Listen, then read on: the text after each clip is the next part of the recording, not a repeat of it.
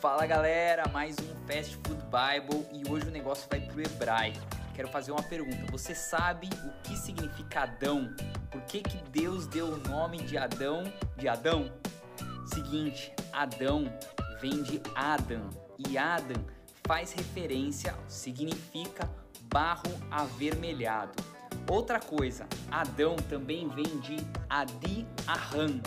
Adi Arran que significa primeiro eu.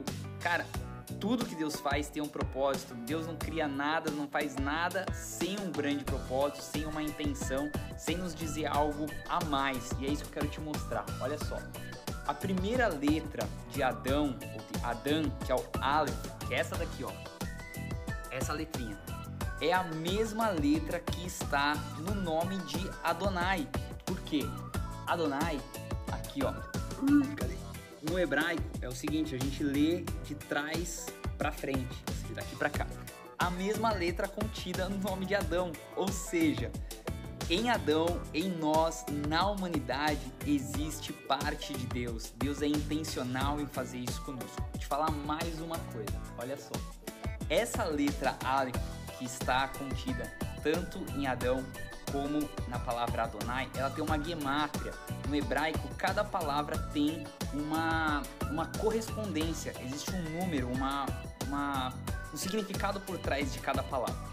E essa palavra Aleph, que é o A em hebraico, ele tem uma gemátria de número 1, um, ela vale 1, um, ou seja, Deus é o primeiro.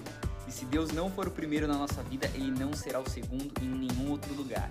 Outra, outra, outro, outra correspondência que ele tem é que significa mil. E aí eu lembrei de uma passagem que está em 2 Pedro 3,8 que diz: Não esqueçam disso, amados. Para o Senhor, um dia é como mil e mil anos é como um dia. Ou seja, ele é o eu sou, ele está em todo o tempo, ele é eterno. Mais uma coisa que eu lembrei, pessoal. Apocalipse 2 Deus nos dará um novo nome. Então não interessa qual é o teu nome hoje, talvez o seu pai te dê um nome que você não gosta muito, enfim, Deus lhe dará um novo nome. Amém? E outra coisa que diz em Apocalipse 3:5 é: o vencedor será, será igualmente vestido de branco, jamais apagarei o seu nome do livro da vida, mas o reconhecerei diante de meu Pai e dos seus anjos. O que quer dizer isso? Às vezes a gente fala assim: caramba, Deus não vai escrever o meu nome no livro da vida. Na verdade, não, o nosso nome já está escrito, o nome que Deus dará, o nome que Ele nos chama, já está escrito no livro da vida. O que Ele pode fazer é riscar, mas Ele já está lá, ou seja, você não é obra do acaso, Ele te criou com um propósito e o seu nome já está lá.